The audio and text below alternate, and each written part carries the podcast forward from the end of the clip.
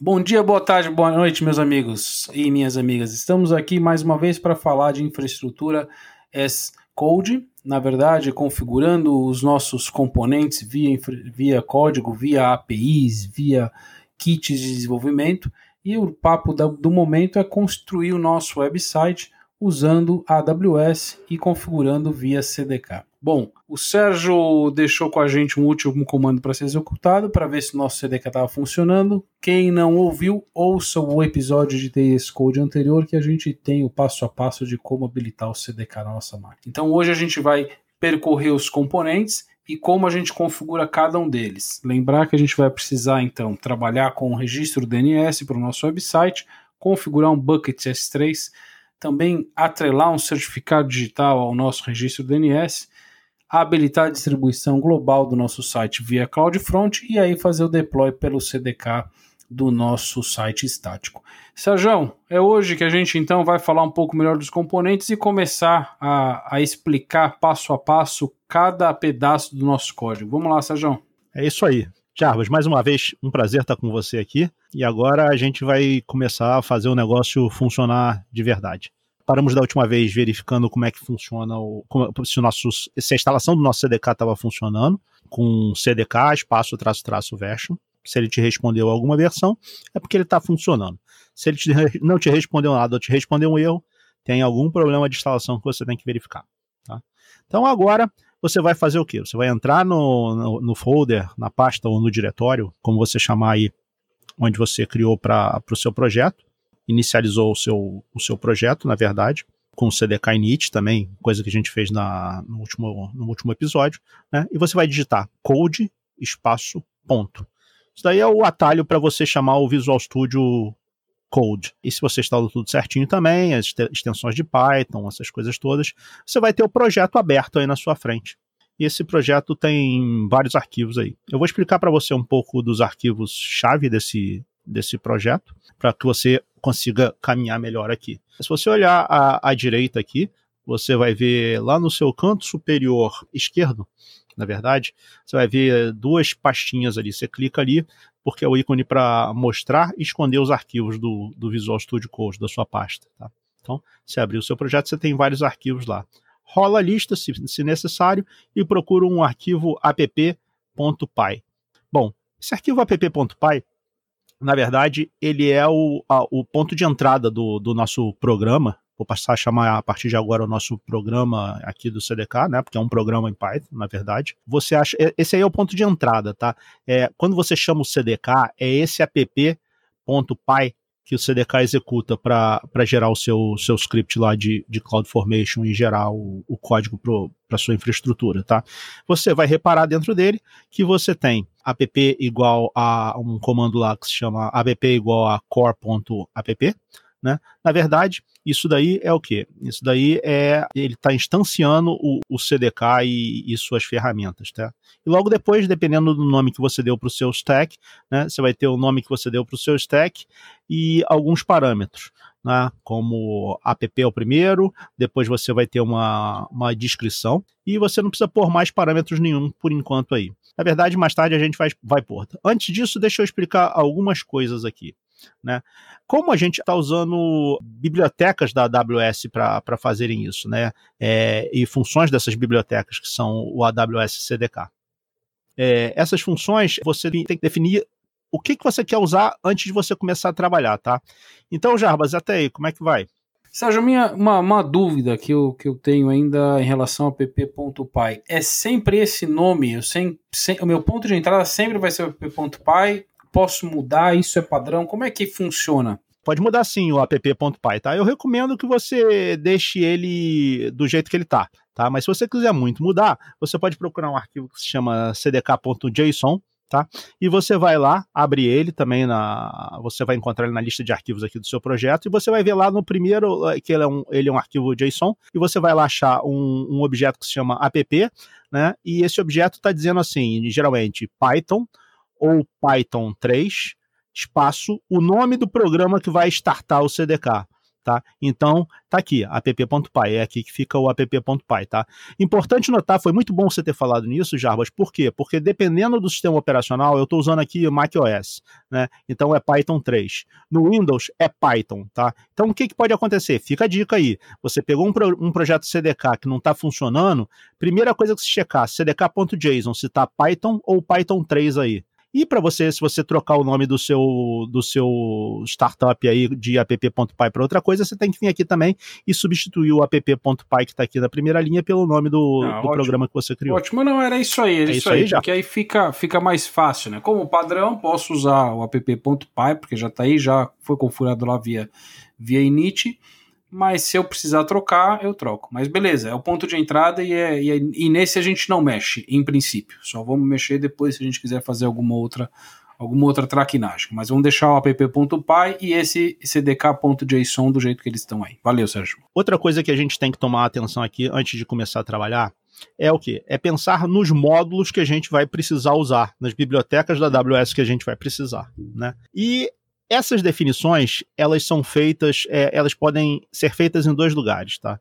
Na verdade, dentro de um arquivo que chama-se requirements.txt, esse geralmente é a forma mais comum que as pessoas botam as dependências em, em Python aqui, tá? Só que o CDK ele usa um framework do Python aqui de, de, de, setup, tá? Então eu recomendo a vocês que vocês sigam essa, essa essa recomendação aqui do CDK, né?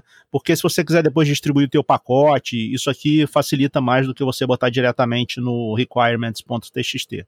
Tá? Então, você vai encontrar um requirements.txt, não estranhe, se você abrir ele, você vai ver lá um traço E ponto, tá?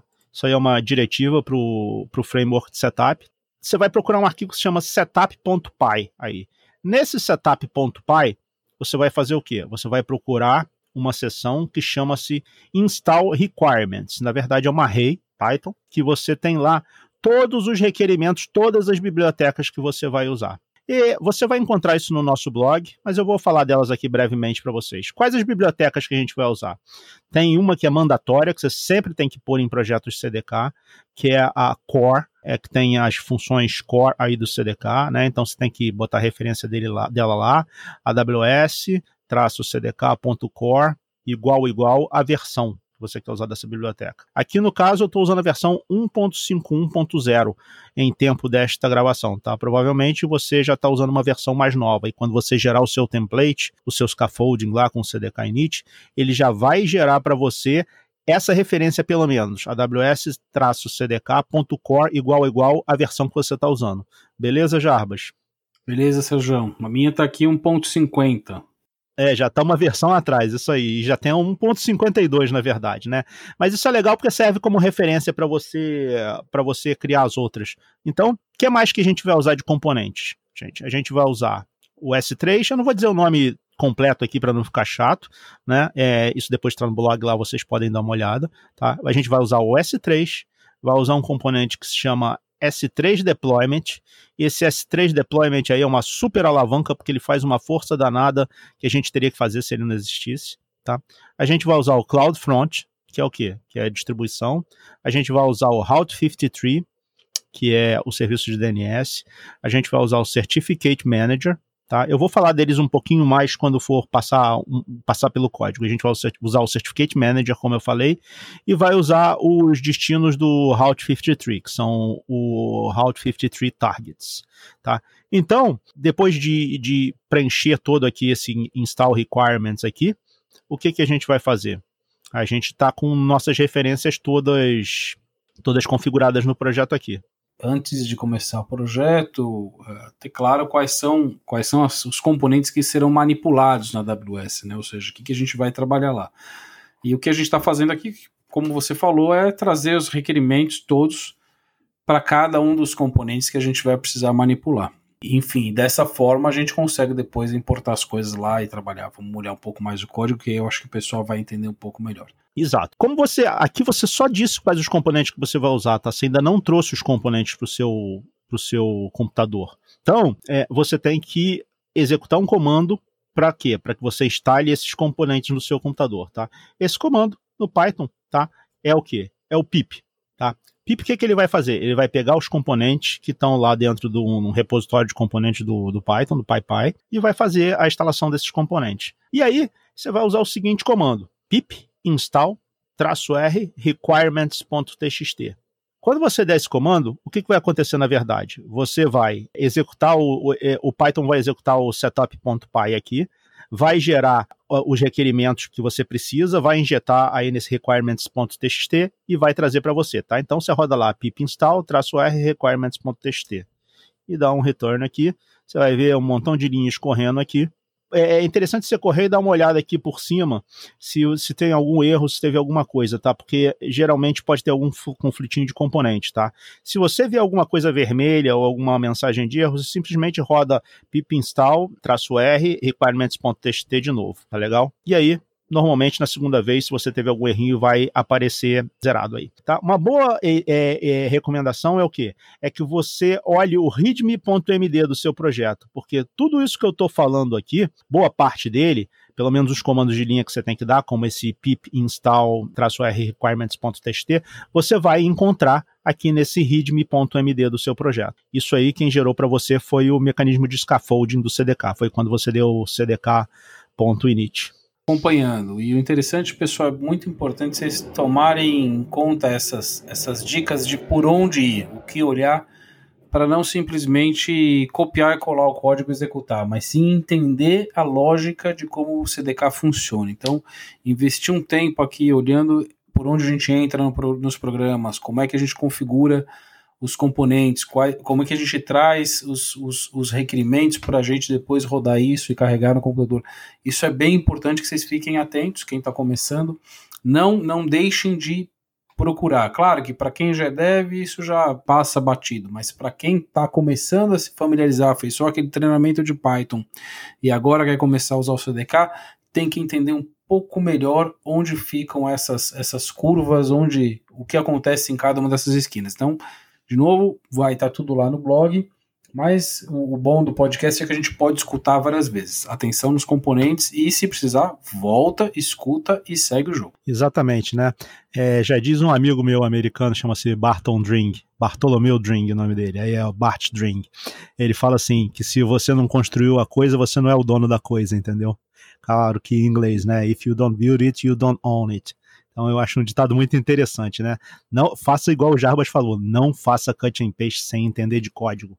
Isso daí é a mesma coisa que brincar de roleta russa. Você está botando você em risco, porque você está botando seu emprego em risco e você está botando a sua empresa em risco. Vamos lá. Então, falamos do app.py, falamos do setup.py, falamos dos pré-requisitos para você codificar o seu stack. Né? Agora é, eu vou falar um pouquinho do, do seu stack em si, da função que vai gerar toda a sua infraestrutura. Aqui no caso, eh, podem ser várias, tá? mas aqui no caso a gente vai usar uma só.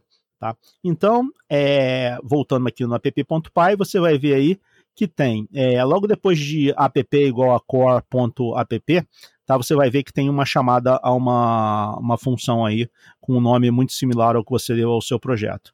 Aí você vai procurar um arquivo com esse nome, bem similar aqui, que vai estar tá de, debaixo de, um, de, uma pasta com o nome do seu folder, tá? Com o mesmo nome do folder que você criou, vai ter um outro subfolder com o mesmo nome, tá? No meu caso aqui é ts underscore é, ts. Eu criei um folder com o nome de, do meu projeto que se chama ts tracinho www, tá? Aqui o meu folder de destaques está criado como ts underscore www, tá? Tá trocado por underscore porque underscore é a forma universal de nomear as coisas no, no Python. Então, você vai ver que nessa pasta você vai encontrar lá o seu stack, o único arquivo. Se você via, é, se você pode encontrar alguns outros arquivos aqui, PyCache, ts. É, alguns arquivos .eg.info, pode ignorar eles, init.py, pode ignorar eles. Você só tem que procurar o arquivo com o nome do seu stack aqui. Então, tá lá o nome do arquivo com o seu stack. Pergunta aqui, até para ajudar a esclarecer um pouquinho. Lembrando para o pessoal que stack é o que a gente vai configurar, são, é o conjunto de componentes que a gente vai configurar para pôr no ar no nosso site. Então você pode chamar ele de qualquer coisa, mas obviamente o, o desenvolvedor sempre dizem, né? Chame variáveis por nomes óbvios, chamem as coisas por nomes delas, delas mesmas. Então por isso que a gente está usando aqui ts underscore www underscore stack porque é como a gente quer reconhecer este pedaço do código, que ele é o stack para configurar um servidor ou um serviço www, nesse caso. Então, lembrar sempre de usar nomes óbvios, nomes que expliquem o que aquilo faz, por isso chama www stack, e lembrar stack é o conjunto de componentes que serão configurados. Primeira parte do nosso código do ponto .py que a gente vai usar aqui, desse configurador de stack, então, lembrar, precisamos trazer tudo para dentro do Python que a gente vai usar. Então, a gente vai ter que buscar lá do AWS underscore CDK os componentes que serão usados. Então a gente tem aqui no início do nosso programa, do nosso script em Python, a declaração onde a gente traz cada um dos pedaços. Então vamos trazer os componentes core, os componentes S3, os componentes necessários para a gente configurar o CloudFront, para configurar o, o, fazer a, o gerenciamento de certificados e para lembrar que a gente está usando o Route 53, que é o serviço de DNS da AWS. Então a gente vai precisar trazer cada um desses componentes ou dessas bibliotecas, vamos, a gente vai ter que importar os pedaços dela para dentro do Python. Então, a primeira parte do nosso código vai ser a declaração de tudo que a gente vai importar, para aí sim conseguir começar a fazer a, a programação da nossa função que vai criar os componentes todos usando essas bibliotecas que foram importadas. É daí que a gente começa, né, Sérgio? É isso aí, meu amigo Jarbas. Seguindo em frente. A gente vai seguir, gente, e a gente segue bastante nesse, nessa questão do desenvolvimento de infraestrutura como código, a gente procura seguir um modelo procedural, tá? É, eu recomendo a vocês, com a, com a minha experiência, né, que você use sempre que possível um, um modelo procedural, porque ele facilita a leitura, tá? E nem sempre quem vai fazer a leitura do seu código é uma pessoa muito experimentada em codificação, principalmente quando a gente está falando de infraestrutura, que muitas vezes alguém que trabalha com infraestrutura está começando a codificar.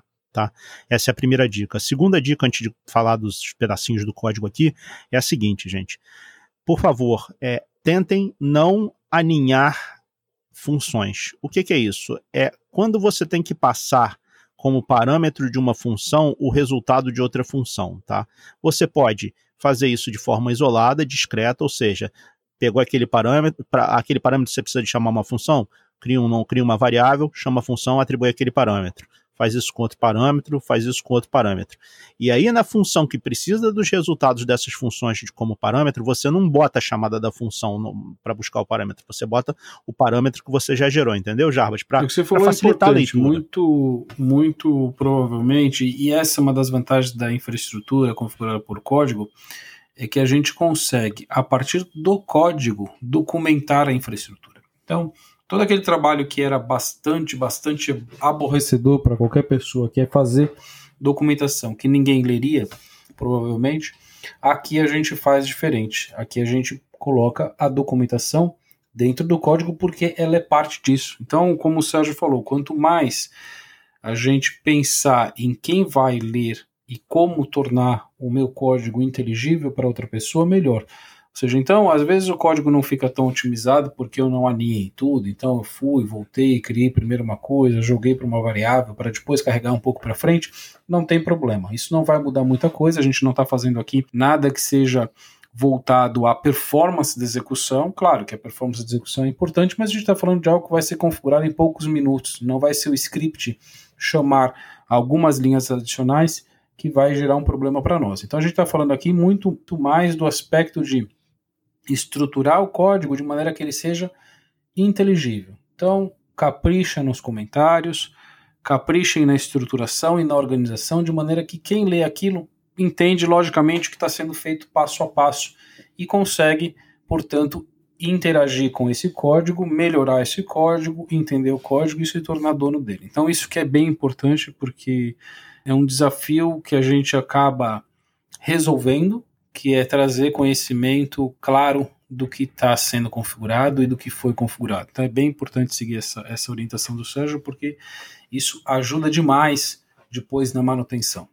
Então, agora que já foi a parte didática, vamos falar dos componentes, né? Como, eu, como o Jarbas falou, isso aqui é uma classe única, tá? É um, como a gente chama, um tripão de código que vai gerar tudo que a gente que a gente precisa, tá? Não vou falar de gerenciamento de erro popularmente conhecido como error handling, né? Porque isso aí é um assunto à parte para a gente falar depois aqui. Mas é, eu te digo que o, se você tiver algum erro aqui, o CDK interrompe a execução do que ele está criando e faz rollback de tudo, tá? Então, isso é outra coisa para a gente discutir em mais detalhes depois. A primeira coisa que a gente vai fazer aqui é o que? Como o Jarbas falou, aqui no nosso projeto a gente está trabalhando com o Route 53, tá? que é o serviço, o serviço de DNS da AWS. Tá? Então, eu recomendo para vocês que a primeira coisa que você faça é que você vá lá no Route 53, tá? Você já criou sua conta de teste, você vai lá no Route 53 e você crie um domínio para você fazer o seu teste, tá? Vai te custar 12 dólares por ano aí, um pouco mais de 50 pratas. Acho que vale a pena pelo, pelo que é. É um lanche no McDonald's com bastante coisa, então não custa muito, né? Então você vai lá no Hot 53 e cria um domínio. Depois a gente vai falar como é que você faz isso passo a passo, para que, quem tiver dúvida. Tá? Então, aqui agora o que, que a gente vai fazer? A gente vai criar uma referência. A primeira coisa que a gente vai fazer é lá buscar esse nosso domínio que está registrado no Route 53 tá? e criar aqui uma, um objeto com com que se chama hosted zone aqui, com essa referência que a gente criou lá. Se a gente escreveu aqui tudo certinho, ele vai trazer a referência para a gente. Tá? Próxima coisa que a gente vai fazer, próximo passo do código, depois, gente, a gente vai, vai esmiuçar parte a parte desse, desse código aí. Tá? Próxima parte do código é você vai fazer o quê? Você vai criar um certificado. Para isso, a gente vai usar os certificados da AWS também. Certificados da AWS tem uma coisa muito boa, tá? Eles são gratuitos.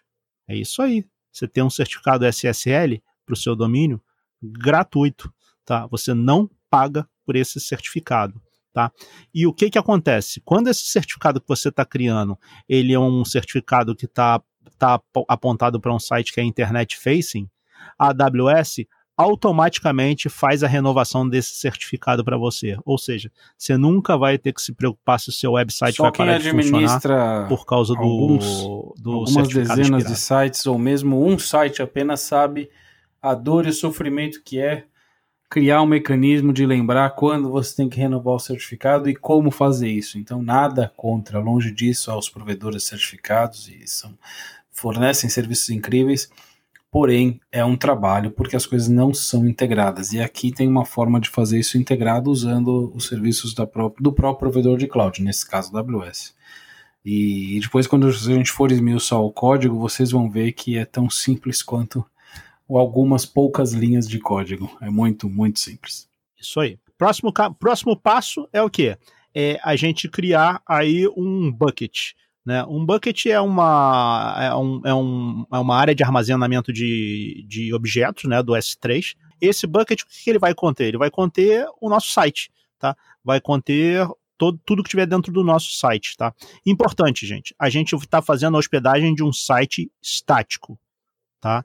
Site estático. A gente não vai rodar ASP.NET, a gente não vai rodar Java, não, é um site estático, tá? Ele, ele é ideal para quê? Para um site corporativo, para um, um blog, tá? É ideal muito bem, cabe ter um fit muito bom se você estiver usando algumas ferramentas que te auxiliam a geração de, de sites estáticos, né? Como o Jekyll, como o Gatsby ou como o Hugo, tá? Aqui a gente está usando o Hugo, para fazer esse nosso site aqui estático de, de demonstração. Então, você criou um bucket onde você vai armazenar o, o, o site. Não se preocupe, você não vai precisar copiar manualmente para esse bucket o seu site. Tá? Depois, o que, que a gente vai fazer? A gente vai definir uma, uma CloudFront Distribution. O que, que é CloudFront Distribution, gente? CloudFront Distribution é a configuração dentro da AWS para que você distribua localmente o seu site, que ele fique cacheado em mais de 100 pontos de presença diferentes no mundo. Ou seja, se o cara estiver em São Paulo acessando o seu site, ele vai acessar super rápido, porque ele vai pegar de um ponto lá a partir de São Paulo. Se ele estiver em Singapura, ele vai pegar de um ponto lá de Singapura. CDK, infraestrutura como código. Mas, por favor, entendam cada um desses componentes antes de configurar. A gente está falando de um exemplo simples de como habilitar um website usando código, porém é muito importante que vocês entendam como é que funciona o Route 53, que é o serviço DNS da AWS, como funciona o serviço DNS. O que é um S3? O que é um bucket? Como é que isso funciona? O que eu tenho que usar? Para quem não conhece também olhar como é que funciona o certificado digital, como é que funciona o CloudFront, como o Sérgio falou, como é que eu habilito, para que, que serve esse serviço aqui, como a gente fazer conta na calculadora. Preciso aprender primeiro fazer a conta né, com papel na mão, depois eu vou para a calculadora. Então, antes de automatizar, é importante que você entenda como funciona cada um desses componentes. Existem vídeos para quem gosta, existem fax para quem gosta, existem treinamentos para quem gosta, treinamentos gratuitos, treinamentos caros, treinamentos baratos. Mas estudem cada um dos componentes que vocês vão usar na solução, porque a gente está falando aqui da automação.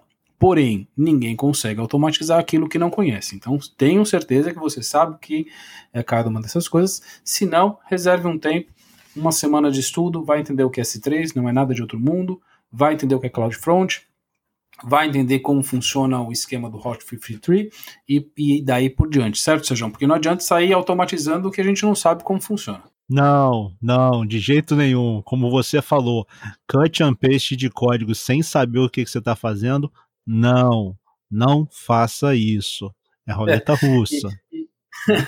E, e, o legal é que você dá tempo de fazer tudo isso. O que a gente está mostrando aqui é um caminho das pedras de como começar a fazer o primeiro para aqueles que já conhecem esses componentes. Para quem não conhece esses componentes, estuda os componentes.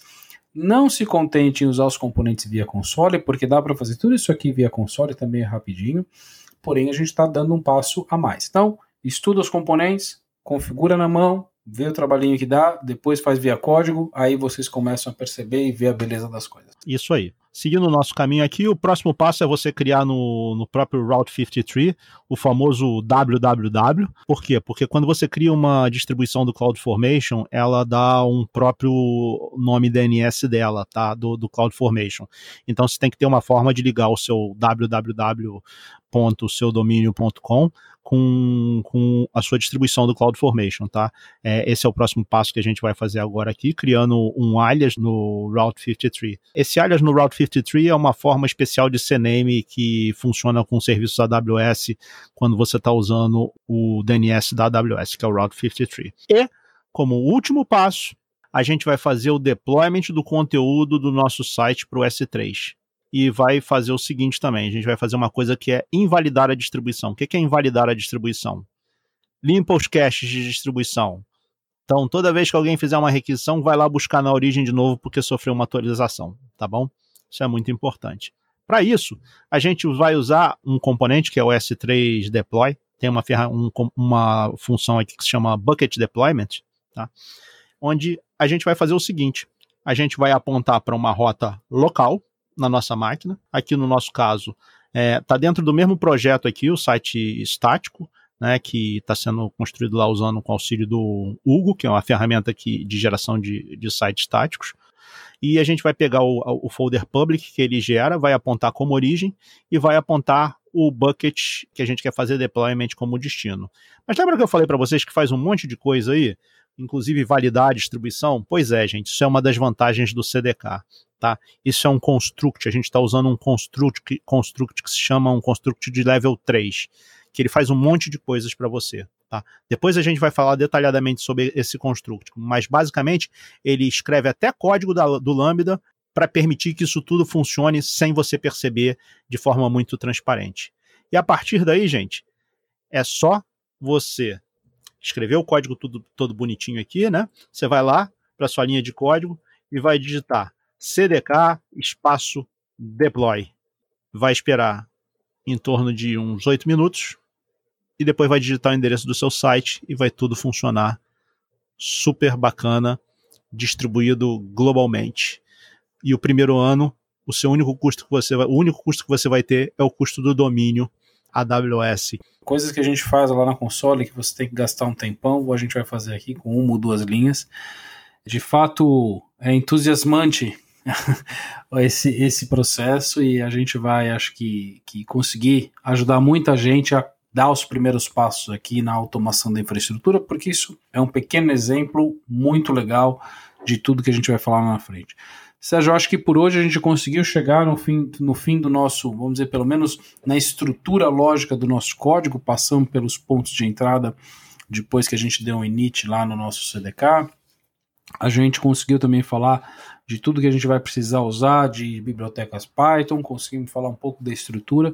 Eu acho que o pessoal vai ter um, um, um bom caminho aí para começar a olhar. E logo, logo a gente vai começar. Vamos, né? Próximo podcast, espero que daqui umas duas semanas máximo, a gente mergulhe e aí fale de cada parte dessa função que configura esse nosso site com distribuição global usando os componentes da AWS. É isso aí, Sérgio. Obrigado por dividir aí com a gente, por ensinar a gente nesse, nesse caminho de codificação de infraestrutura. Eu acho que foi muito legal para todo mundo. Um abraço para aqueles que nos ouviram. Meu LinkedIn é Jarbas Underline Cruz podem falar com a gente por lá, falar comigo por lá, o Sérgio vai falar o dele daqui a pouquinho e seguimos em frente.